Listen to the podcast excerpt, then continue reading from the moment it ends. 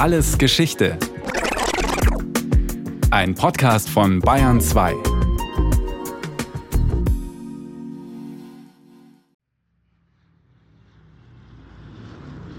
The Atomic World, als die Bombe in die Welt kam. Der Morgen des 6. August 1945. Wie ein silbriger Fisch gleitet die Enola Gay durch den wolkenlosen Pazifikhimmel. Mitten in der Nacht war der 30 Meter lange B-29-Bomber vom US-Luftwaffenstützpunkt auf der Insel Tinian gestartet. Das Ziel? Die japanische Stadt Hiroshima. Das viermotorige Flugzeug kann etwa 25 Tonnen tragen.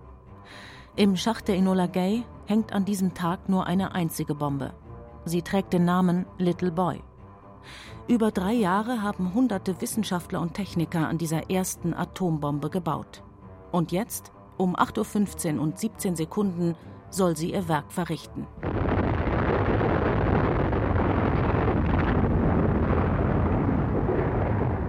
Little Boy explodiert 580 Meter über der Innenstadt von Hiroshima. Erst zuckt ein greller Blitz durch den Morgenhimmel, dann fegt eine gewaltige Druck- und Hitzewelle über die Stadt hinweg. Im Epizentrum der Explosion ist es mehrere Millionen Grad Celsius heiß. Auf dem Boden sind es immer noch 4000 Grad. Dachziegel und Glasflaschen schmelzen wie Wachs. Die Explosionskraft der Bombe entspricht der von 11.000 Tonnen des herkömmlichen Sprengstoffs TNT. 70 bis 80.000 Einwohner Hiroshimas sterben sofort. Die genaue Zählung der Toten ist unmöglich, denn von vielen bleibt nichts zurück. Die Körper verdampfen in der Explosionshitze. 80 Prozent der Gebäude sind komplett zerstört. An den Spätfolgen der radioaktiven Strahlung werden noch Zehntausende Menschen sterben. Drei Tage später, am 9. August, wirft ein amerikanischer Bomber eine weitere Atombombe über der japanischen Stadt Nagasaki ab. Auch diesmal sterben etwa 70.000 Menschen sofort. Einen knappen Monat später, am 2. September 1945, erklärt Japan seine Kapitulation.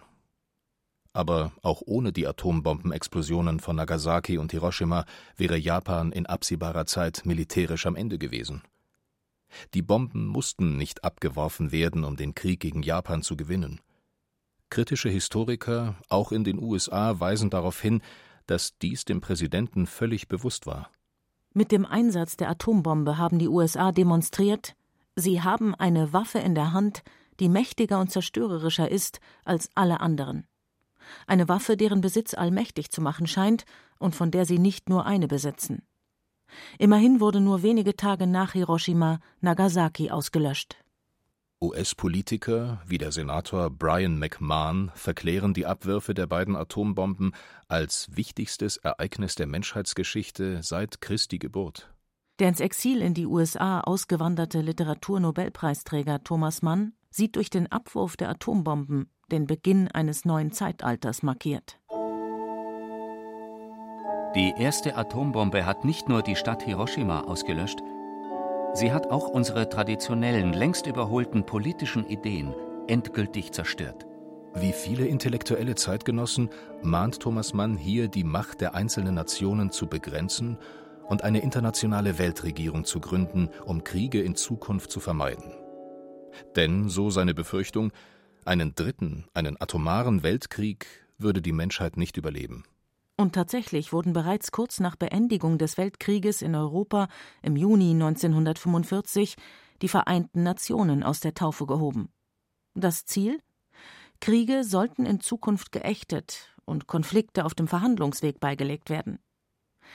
Knapp eineinhalb Monate später, mit der Detonation von Little Boy, war aber auch klar, der militärisch Stärkere wird stets den Ton angeben.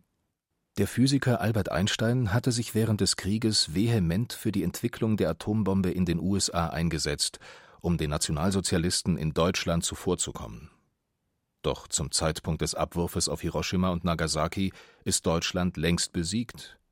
Und Japan hatte niemals an der Entwicklung der Atombombe geforscht. Nach dem 6. August 1945 schreibt Einstein daher schockiert und resigniert ich glaube, dass der erschreckende Verfall im ethischen Verhalten der Menschen in erster Linie mit der Mechanisierung und Entpersönlichung unseres Lebens zu tun hat.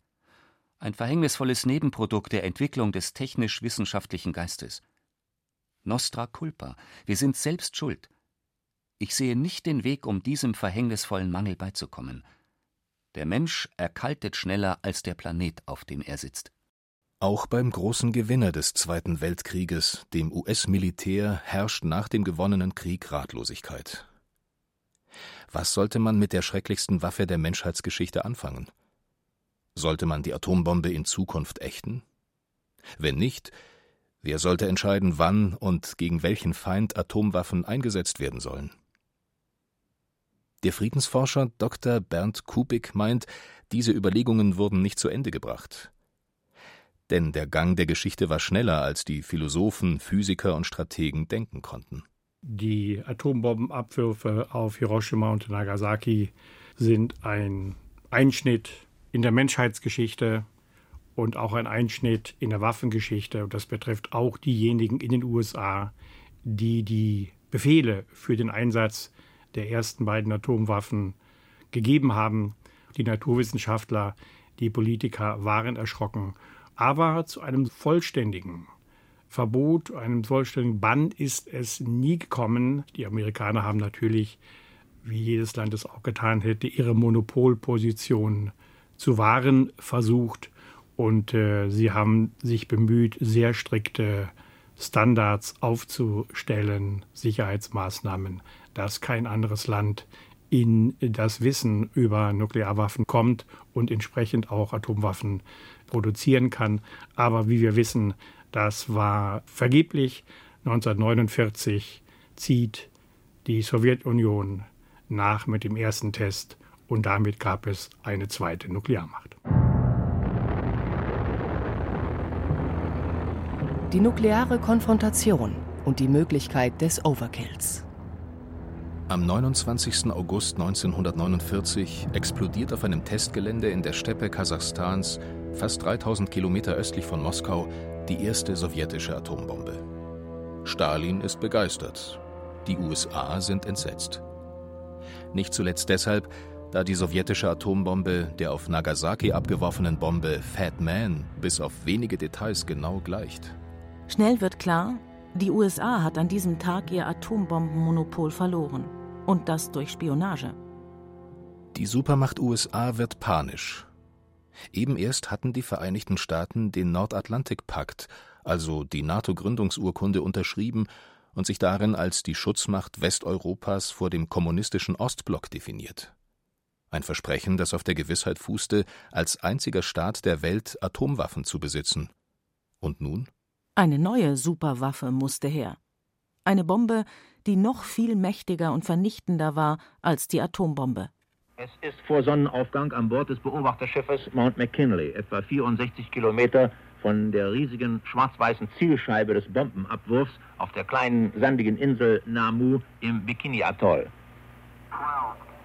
Seit einigen Sekunden zählt eine Stimme im Lautsprecher.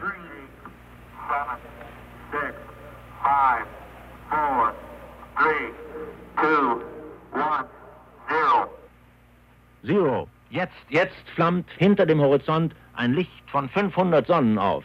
Ein Feuerball und eine Säule aus Feuer schießen mit einer unvorstellbaren Geschwindigkeit in die Höhe. Die Riesenwolke breitet sich über den ganzen Himmel aus. Das ist ein Schauspiel bis zu diesem Augenblick nie gesehen, nie vorgestellt. Dass eine Wolke sich immer weiter und weiter ausbreitet und Ozean und Koralleninseln unter sich zugleich erleuchtet und verfinstert.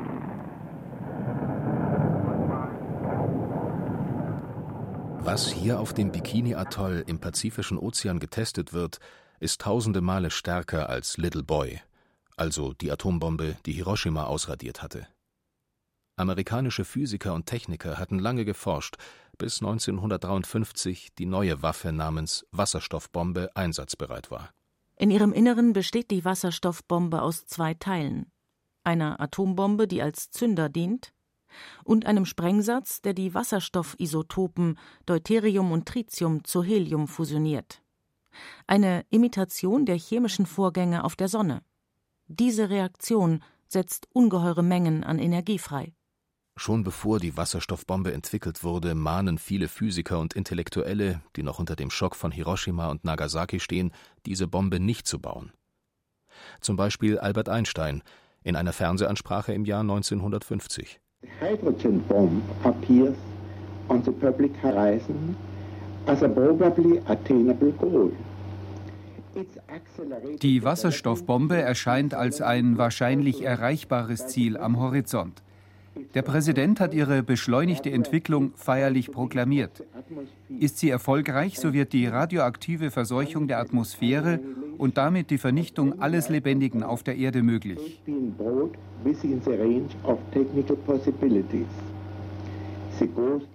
Das Gespenstische dieser Entwicklung liegt in ihrer scheinbaren Zwangsläufigkeit. Jeder Schritt erscheint als unvermeidliche Folge des vorhergehenden.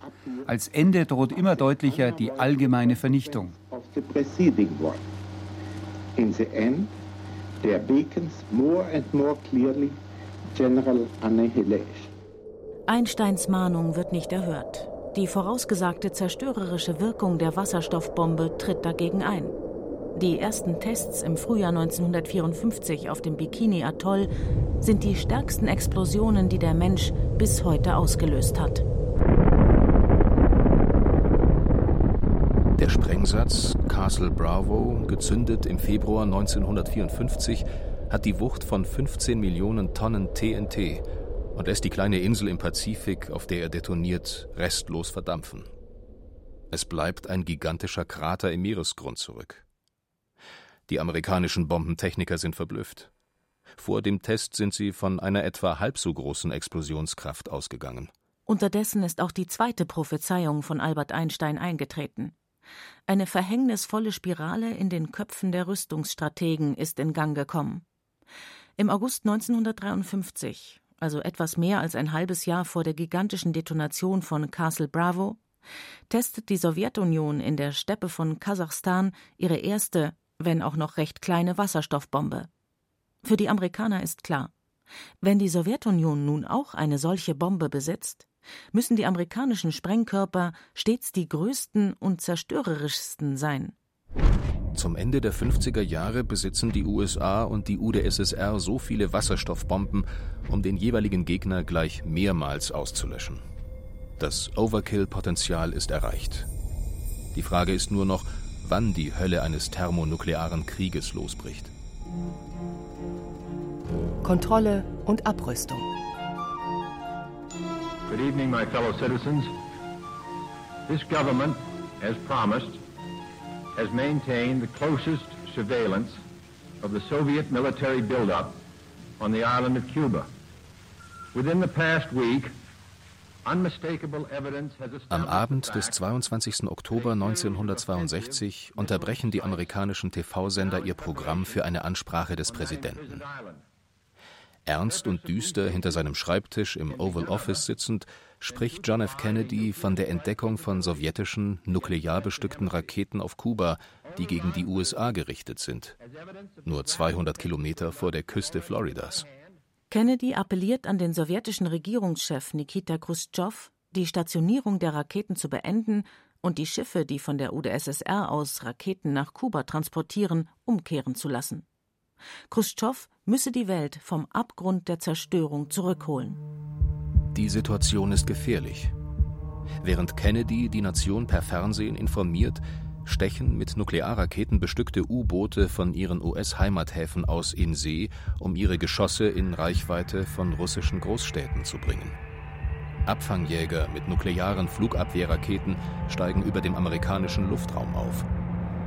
Gleichzeitig und ohne das Wissen von John F. Kennedy wird die Zahl an B-52-Bombern verdoppelt, die mit jeweils zwei Wasserstoffbomben an Bord über den Nordatlantik und den Pazifik reisen. Die nukleare Kriegsmaschine der USA ist in Gefechtsstellung. Aber die Welt hat noch einmal Glück. Nach einer ganzen Reihe von Geheimdepeschen und Verhandlungen erklärt sich Khrushchev schließlich bereit, die Stationierung der Nuklearraketen zurückzunehmen. Er lässt die Schiffe mit den Raketen für Kuba an Bord umdrehen. Im Gegenzug ziehen die USA ihre Nuklearraketen im NATO-Land Türkei zurück, die auf Ziele in der Sowjetunion gerichtet sind. Erst im Nachhinein ist den damals beteiligten Entscheidungsträgern bewusst geworden, wie nahe die Kuba-Krise die Welt an den Rand eines nuklear geführten Krieges gebracht hatte, meint Friedensforscher Bernd Kubik. Die Kuba-Krise von Anfang Oktober 1962 ist ein großer, großer Wendepunkt. Man hat sich an einen Tisch gesetzt. Moskau und Washington haben gemeinsam erkannt, dass ein Nuklearkrieg nicht geführt werden darf und hat eine Reihe von Verhandlungen begonnen, die dann später in Verträgen, bilateralen Verträgen gemündet haben. Und das Vertrauen, was darin in den Gesprächen entstanden ist und gewachsen ist, kann nicht unterschätzt werden. Das ist ein wichtiger Beitrag zur kooperativen Rüstungssteuerung gewesen. Tatsächlich ziehen die Atommächte USA und UdSSR aus der Kuba-Krise Konsequenzen. Und die betreffen vor allem die Kommunikation der beiden Supermächte. Als eine der ersten Maßnahmen wird eine Dauertelefonleitung, der sogenannte heiße Draht zwischen dem Kreml in Moskau und dem Weißen Haus in Washington eingerichtet. Über sie soll im Krisenfall in Echtzeit verhandelt werden können. Bislang und auch auf dem Höhepunkt der Kuba-Krise waren die Depeschen des sowjetischen Botschafters in Washington an das Weiße Haus mit Hilfe eines Fahrradboten geschickt worden, auch wenn es mehr als eilig war. Der damalige russische Botschafter Anatoli Fjodorowitsch Dobrinin sagte dazu später: Wir konnten damals nur beten, dass der Bote die Nachricht direkt ablieferte und sich nicht unterwegs von einem Plausch mit einem Mädchen aufhalten ließ. Der heiße Draht soll genau das verhindern. Die Zukunft der Welt soll nicht von einem Missverständnis oder einer verspäteten Depesche abhängen. Der Schock von Kuba hatte auch Auswirkungen auf die Außenpolitik der USA. Ein Jahr nach der Kuba-Krise rief Präsident Kennedy zu einem echten Frieden mit der Sowjetunion auf. Die erste vertrauensbildende Maßnahme ist ein Abkommen zum Verbot von Kernwaffentests. Die Nuklearmächte USA, UdSSR und Großbritannien verpflichteten sich, über der Erde, unter Wasser und im Weltraum keine Atom- und Wasserstoffbomben zu testen. Das heißt, man hat nicht mehr überirdisch getestet. Das äh, war für die Bevölkerungen, vor allem im Pazifik, die den Strahlen ausgesetzt gewesen sind, ein großer, großer Vorteil. Man hat dann ein Häkchen nur noch unterirdisch gezündet aber auch das ist nicht äh, von Pappe gewesen. Immerhin sind seit 1945 2055 Nuklearexplosionen bekannt. Und auch das ist in umweltpolitischer Hinsicht ein Desaster gewesen. Den wohl größten Abrüstungserfolg erreichte der als Cowboy-Darsteller berühmt gewordene US-Präsident Ronald Reagan. Im Dezember 1987 verhandelt er mit dem Kreml-Chef Michael Gorbatschow das wohl weitreichendste Abrüstungsprotokoll. Beide verkünden vor den Augen und Ohren der Weltöffentlichkeit, man werde nun die nuklearen Mittelstreckenraketen, also Flugkörper mit einer Reichweite von bis zu 5500 Kilometern, komplett verschrotten. Es ist ein simpler Vorschlag, ein entwaffnender Vorschlag, wenn man so will. Anders als bei den bisherigen Verträgen geht es hier nicht darum, den Status quo einer Waffenart festzulegen. Wir haben hier nicht über die Kontrolle einer ganzen Waffengattung gesprochen. Das erste Mal in der Geschichte ist von Waffenreduktion statt Waffenkontrolle die Rede.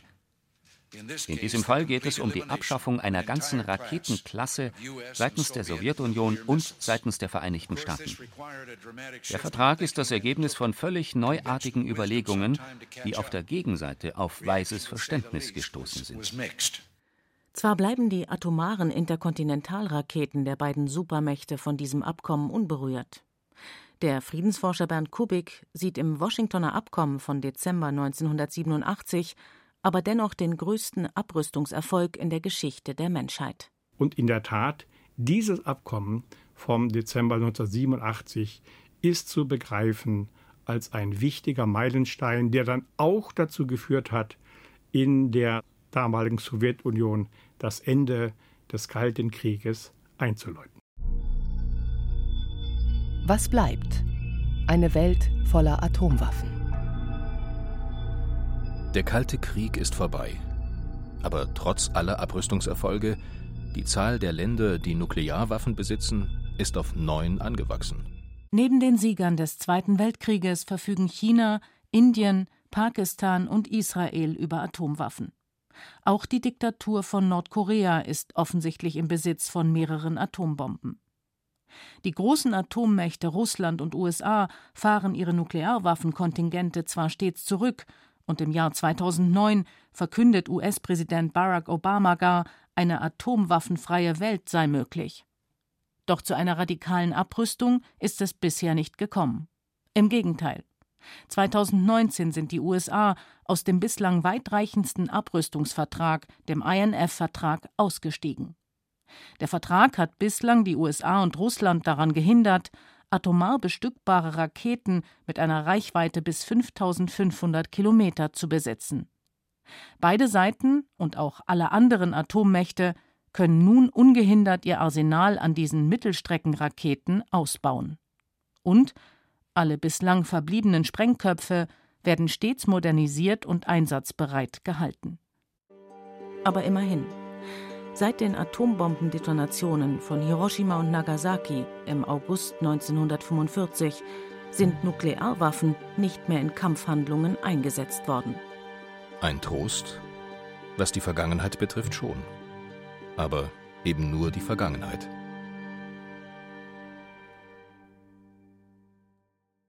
Das war Alles Geschichte, History von Radio Wissen aus der Staffel Atomwaffen. Diesmal mit der Folge Overkill und Abrüstung von Christian Scharf. Gesprochen haben Christian Baumann, Katja Amberger, Friedrich Schloffer und Diana Gaul. In der Technik waren Cordula Wandschura und Max Meike, Regie Sabine Kienhöfer, Redaktion Nicole Ruchlack. Und von uns gibt's natürlich noch viel mehr. Wenn Sie nichts mehr verpassen wollen, abonnieren Sie den Podcast Alles Geschichte History von Radio Wissen unter bayern2.de slash allesgeschichte und überall, wo es Podcasts gibt.